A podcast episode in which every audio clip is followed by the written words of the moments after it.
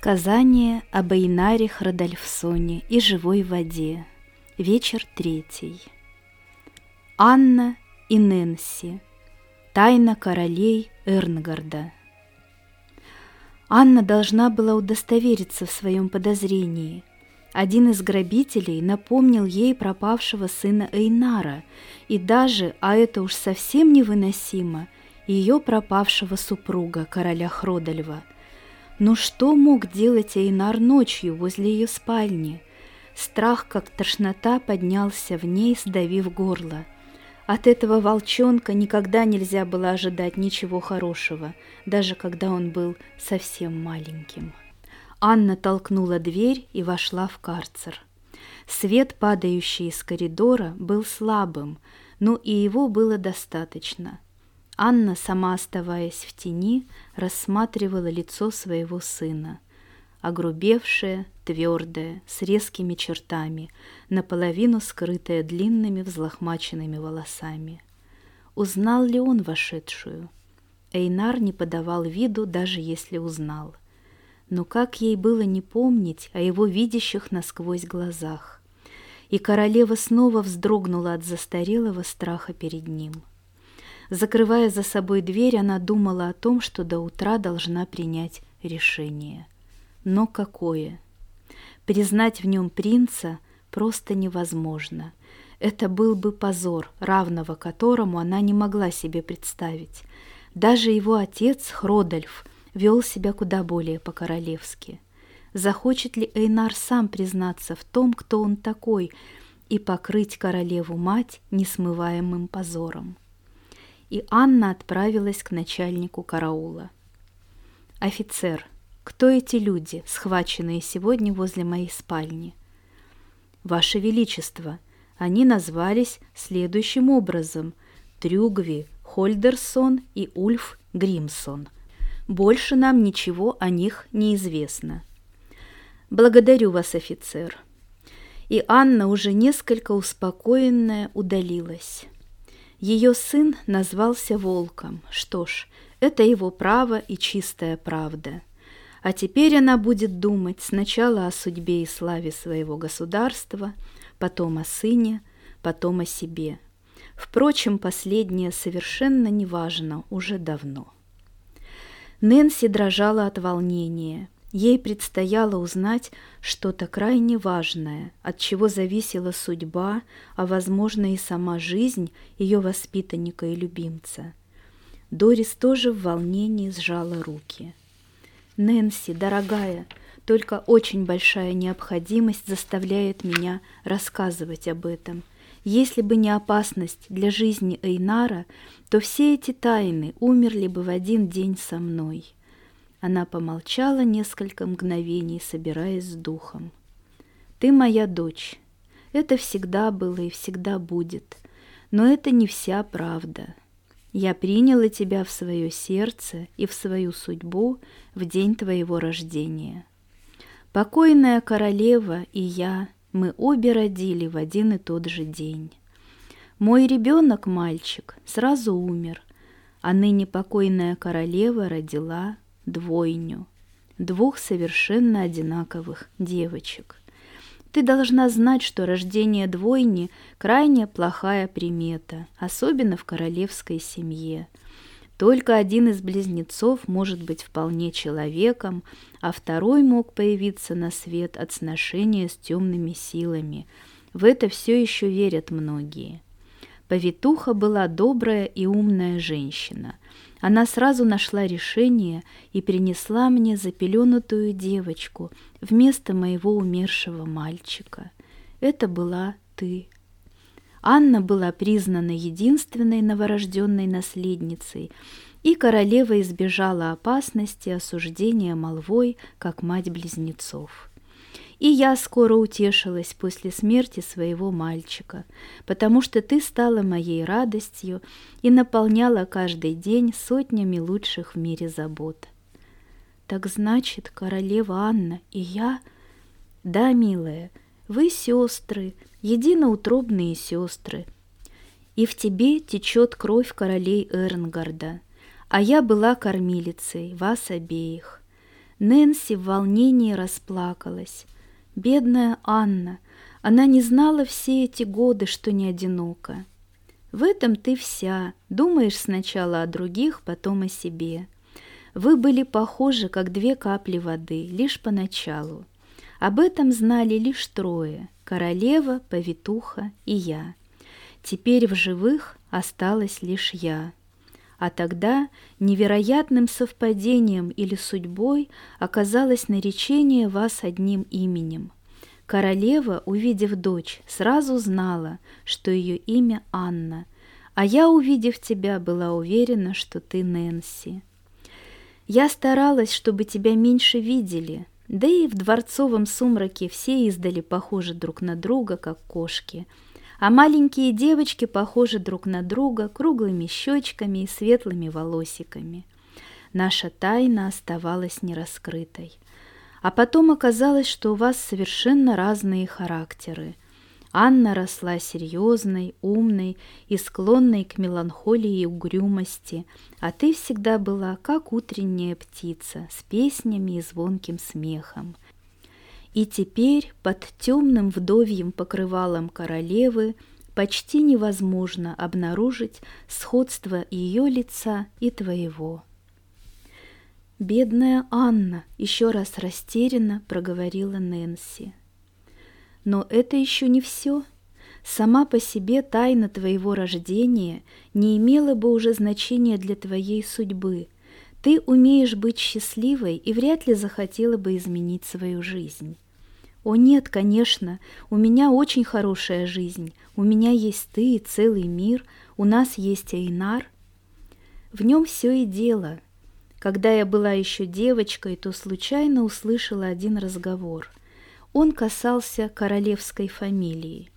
Я узнала, что каждый престолонаследник в день коронации и присяги своему народу получает доступ к тайнику королей Эрнгарда. Но что находится в этом тайнике, не знал никто, и об этом я тоже ничего не знаю. По одним слухам, это неприкосновенный запас сокровищ – по другим чудесный талисман, полученный кем-то из древних королей от мастеров, обитавших за синей дымкой. Известно лишь, что никто, кроме особ королевской крови, не может проникнуть в тайник и пользуется им очень редко, в самых важных для государства случаях. Сейчас именно такой случай.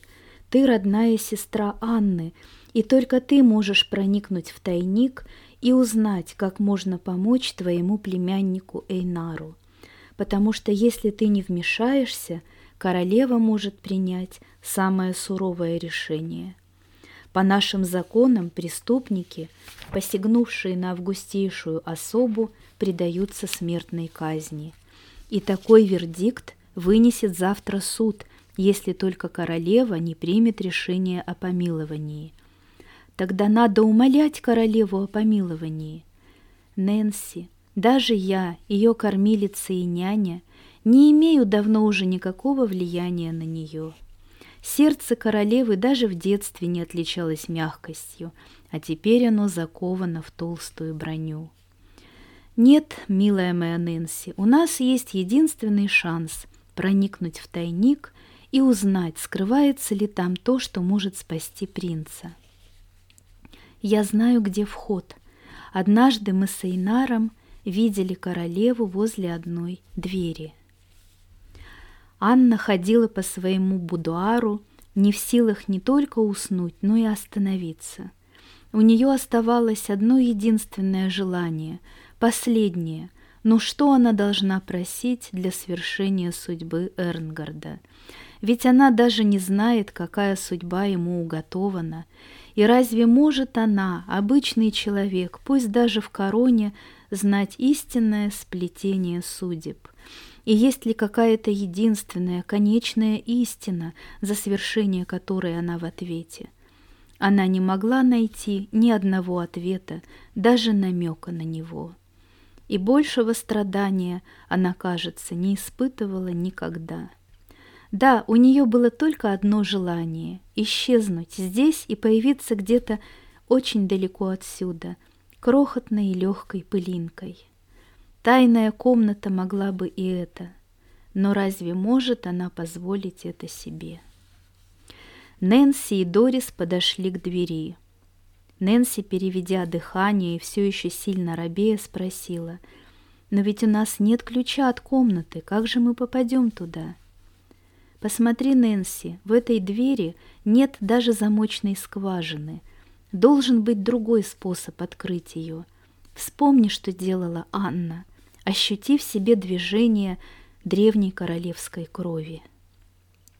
Нэнси прикрыла глаза и увидела в колеблющемся свете факела королеву Анну. В следующее мгновение она сама была Анной. Вот ее рука коснулась двери, провела по самому краю, раз, другой, третий. Дверь открылась внутрь, как и тогда. Из темноты пахнуло затхлой сыростью. Нэнси оглянулась на Дорис уже без прежней растерянности. Дальше я пойду сама. Пожелай мне удачи, мама. И она повернулась и вошла в темноту. Дверь за ней закрылась. Дорис прижала руки к груди и пошла прочь от двери. Теперь она может лишь думать о Нэнси и желать ей удачи. Нэнси стояла сначала в полной темноте, а потом заметила, что начинает светлеть. Казалось, свет испускают сами стены. Вскоре стало настолько светло, что Нэнси могла разглядеть помещение. Оно было совершенно пустым, если не считать манускрипта, написанного рунами на большом листе пергамента. Откуда было знать простушке Нэнси древние руны? Но сейчас перед рукописью стояла не просто Нэнси – она была потомком древнего рода и исполнялась его знаниями. А каждая строчка постепенно исполнялась смыслом. Одно дает победу, другое — силу роста, а третье — плодородие, защиту, сбережение, в четвертом — зоркость духа, открытие тайн в четвертом — Потомок древнего рода королей Эрнгарда стоит сейчас перед завещанием первого из них – Эйрика. Каждый вошедший получает право на три желания, от которых зависят судьбы Эрнгарда. Каждый раз можно обратиться лишь к одной из сил, принеся ей в жертву нечто дорогое для себя. Исполняется лишь сокровенное, истинное желание. Придет время, когда будет определена судьба Эрнгарда, и настанет конец завещания. Будь осторожен, потомок, и следуй дальше. Тут Нэнси увидела в стене едва заметные ровные трещины, абрис еще одной двери. На ней также не было отверстий. Женщина подошла к ней и медленно провела руками по ее краю. Один раз, другой, третий, мысленно представляя, как дверь отворяется. Дверь плавно открылась с негромким металлическим лязгом. Нэнси вошла внутрь и снова очутилась в полной темноте. Вскоре и эта тьма начала рассеиваться, и Нэнси увидела группу людей, нет, фигур, поразительно похожих на людей. Это была работа большого мастера, и она потрясла ее. Они все располагались на круглом постаменте из тусклого металла. Их было четверо. В центре располагался огромный воин в латах, шлеме с опущенным забралом и занесенным над головой мечом – у его ног лежал ребенок, съежившийся от страха и воздевший руки над своей головой, как бы желая защититься. К нему в страхе и немой мольбе протягивала руки женщина в синем покрывале. В стороне загадочно улыбалась темная фигура в плаще и высокой остроконечной шапке с круглым, горизонтально расположенным зеркалом в руках. Нэнси испытала сильное волнение. Сейчас от ее желания зависит судьба Эйнара, и еще Бог знает, сколько судеб. Что она хочет? В этом нет ни малейшего сомнения. Она хочет, чтобы Эйнар был помилован.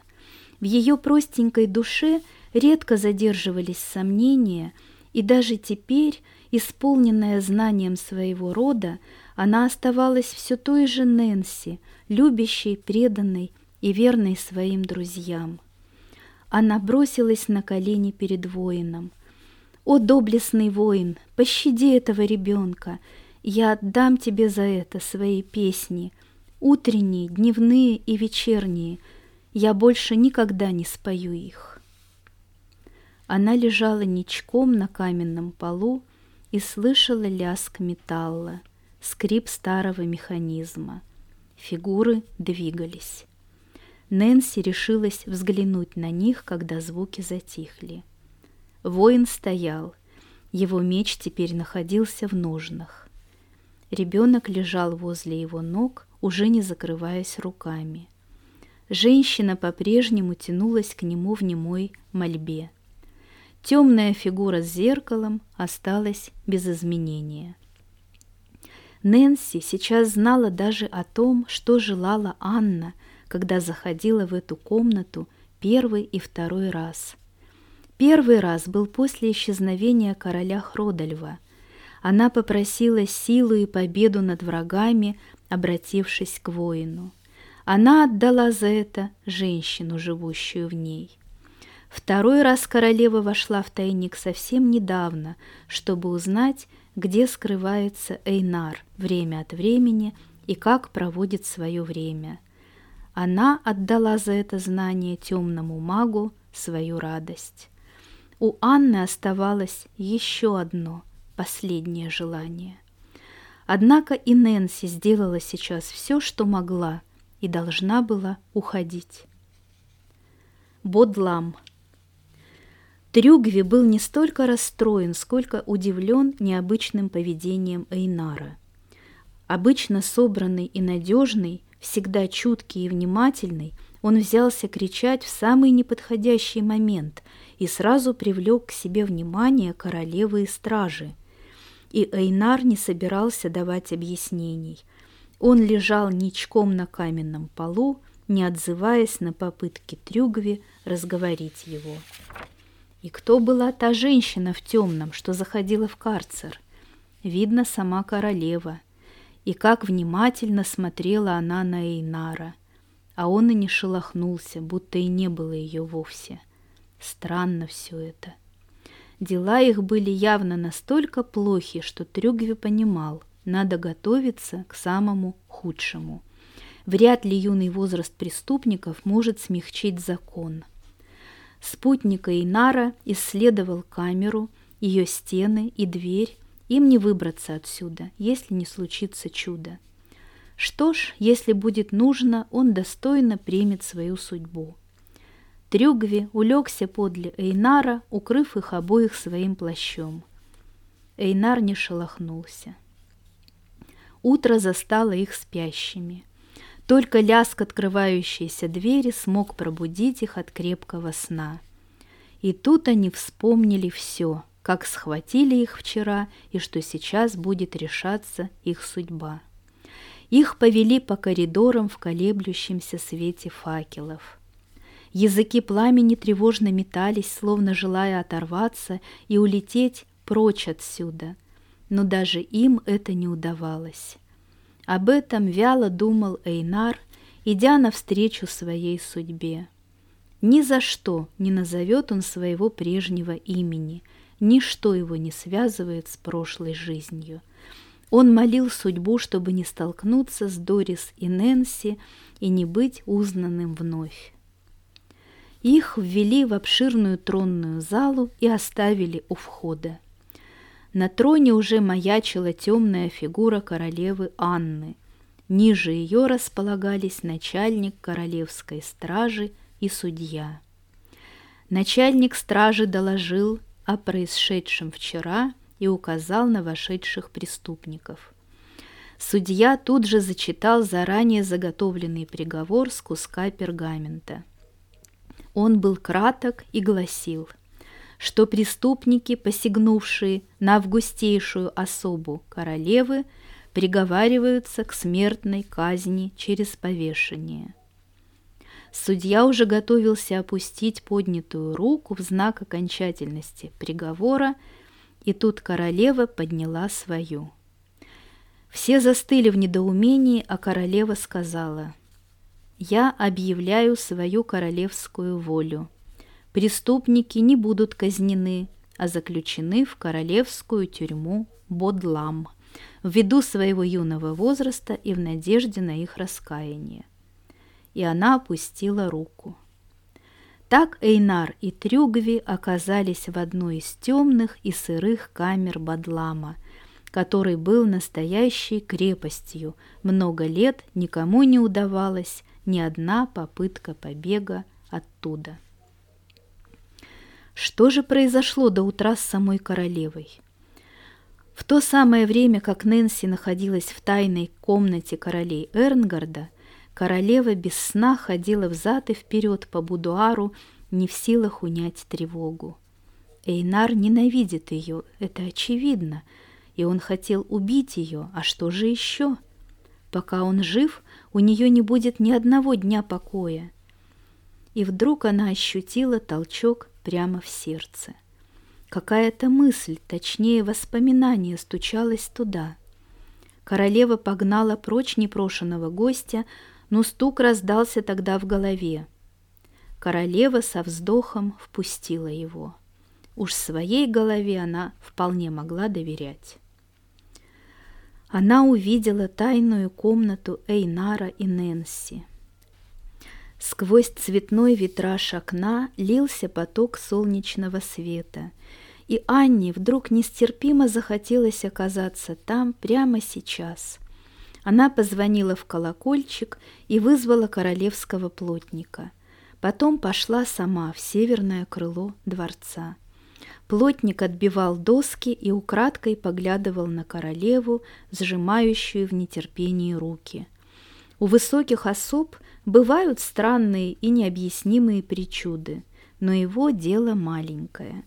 Он аккуратно вытащил гвозди из двери, и Анна нетерпеливым жестом отослала его прочь. Она толкнула дверь и вошла. Был самый конец ночи, и первые лучи готовящегося к восходу солнца с трудом разгоняли мрак по углам комнаты. Анна подошла к окну и распахнула его. Справа уже заолела узкая полоска зари, и Анна, не отрываясь, смотрела на нее. Никогда прежде ей не приходило в голову тратить свое время на любование зарей – но теперь не было ничего важнее этого. И к ней пришло решение, само по себе, словно имея собственную волю, как будто за нее его принял кто-то сильный и решительный, кому она могла безусловно довериться. И от этого она испытала невероятное облегчение. И не надо было идти в комнату королей – и отдавать самое дорогое страшному воину или снова спрашивать темного мага с его зеркалом. Не надо совершать окончательного и непоправимого поступка. Она помилует преступников, заменив смертную казнь тюремным заключением. А там у нее будет время разобраться во всем. Анна глубоко вдохнула в себя холодный и свежий воздух, набрала полную грудь его и тогда захлопнула окно и быстрыми шагами вышла из комнаты. Оказавшись в камере Бадлама, Трюгови первым делом обратил внимание на сокамерников, двух взрослых, сильно обросших и истощенных мужчин неопределенного возраста, безучастно лежавших на койках а Эйнар сразу кинулся осматривать и ощупывать каменную кладку стен, дверь и небольшое зарешоченное окошко под самым потолком. Впрочем, потолок был совсем низким. Невысокий Эйнар легко доставал его кончиками пальцев. Его пальцы жадно пробегали по каждому камню, раскачивали прутья решетки, искали хоть небольшую щель в пороге, но все его усилия оказались тщетными, и после приступа лихорадочной активности он в отчаянии обхватил голову и стал раскачиваться из стороны в сторону. Короткие сдавленные стоны вырывались из-за его сжатых зубов. До сих пор каждая его клетка имела слабое место, и он каждый раз тем или иным способом покидал ее. Теперь ему предстояло провести в этих стенах каждый свой следующий час, каждую невыносимую минуту. Эйнар в приступе бешенства бросился на дверь и стал молотить по ней кулаками, пинать носками сапог. На шум прибежали двое стражей, скрутили Эйнара и бросили на кровать, пригрозив карцером, одиночкой. Когда они захлопнули за собой дверь, и глазок в ней закрылся с той стороны, Трюгви скользнул к Эйнару и ослабил натяжение веревок. «Да, друг, это тебе не кулаками махать. Ты, видно, не сидел еще по-настоящему». Эйнар угрюмо молчал. Вспышка ярости обессилила его, и Трюгви был, безусловно, не виноват в том, что произошло. Все обстоит совсем наоборот. Виноват он, Эйнар. Из-за него Трюгви сейчас за решеткой, а он как слезняк раскис и дуется на своего друга. «Прости, Трюгви», с трудом разлепив разбитые губы, произнес Эйнар. «Я не думаю, что ты хотел нас подставить, но раз уж так получилось, то придется тебе научиться жить не только на свободе, и перестань кидаться, как бешеный. Уходи в себя, когда хочешь кинуться на стены». «Как это? Уйди в себя. Ты что, никогда этого не делал?» Эйнар помотал головой. Его желания всегда были скоры, и путь к их исполнению он прокладывал быстро. Сама королева не могла справиться с ним. Если ему нужна была свобода, он достигал ее всегда, но не в этот раз. Сейчас он почувствовал себя измученным и скоро уснул. Когда проснулся, его путы были уже сняты, а мужчины в камере молча ели что-то. Трюгви тоже ел – а еще одна миска стояла на подносе, видимо, для Эйнара. Увидев, что он очнулся, Трюгви подмигнул ему и показал на миску. Эйнар понюхал еду. Ничем хорошим она не пахла, и он отодвинул ее. Трюгви иронически посмотрел на него. «Что, хочешь от сквозняка шататься? Думаешь, так скорее выйдешь отсюда? Ну и балда же ты. Ешь, вполне съедобно». Эйнар мысленно согласился с доводами Трюгви и попробовал. В его путешествиях иногда бывало и похуже. Ничего, желудок пищу принял молча. Мужчины, поев, тут же завалились опять на койки. Один свернулся калачиком и натянул на себя одеяло, больше не шевелясь. Второй стал раскачиваться взад и вперед, время от времени ударяясь затылком об стену. Со временем эти удары становились все регулярнее. Он же себе все мозги выбьет, ужаснулся Эйнар. Трюгви, несмотря на свой юный возраст, уже успел побывать в заключении. Не в Бадламе, правда, но по большому счету все тюрьмы одинаковы, все они клетки – и он повидал таких заключенных, как их соседи. Они сошли с ума от того, что не смогли примириться с неволей и жить в ней. Если хочешь остаться в норме, не свихнуться, как эти, надо найти себе занятие. Я видел, ты много что умеешь. Но здесь у нас нет ничего, из чего можно было бы что-то сделать, угрюмо ответил Эйнар. «Слушай, ты ведь неплохо боксируешь. Поучи-ка меня, раз все равно больше нечего делать. А нас не скрутят снова? Надо сделать так, чтобы не скрутили». Когда на шум борьбы прибежал стражник, Трюгви сделал знак Эйнару остановиться и сказал, что у них тренировка по боксу. Стражник внимательно посмотрел на них и решил, что не будет ничего страшного, если ребятишки немного побоксируют. Он и сам очень предпочитал этот вид спорта. поэтому открыл дверь в камеру, оставив запертой крепкую решетку, и стал следить за ходом поединка. Скоро к нему присоединился его напарник. У стражников в тюрьме не слишком много развлечений, так стоит ли терять возможность получить удовольствие от зрелища?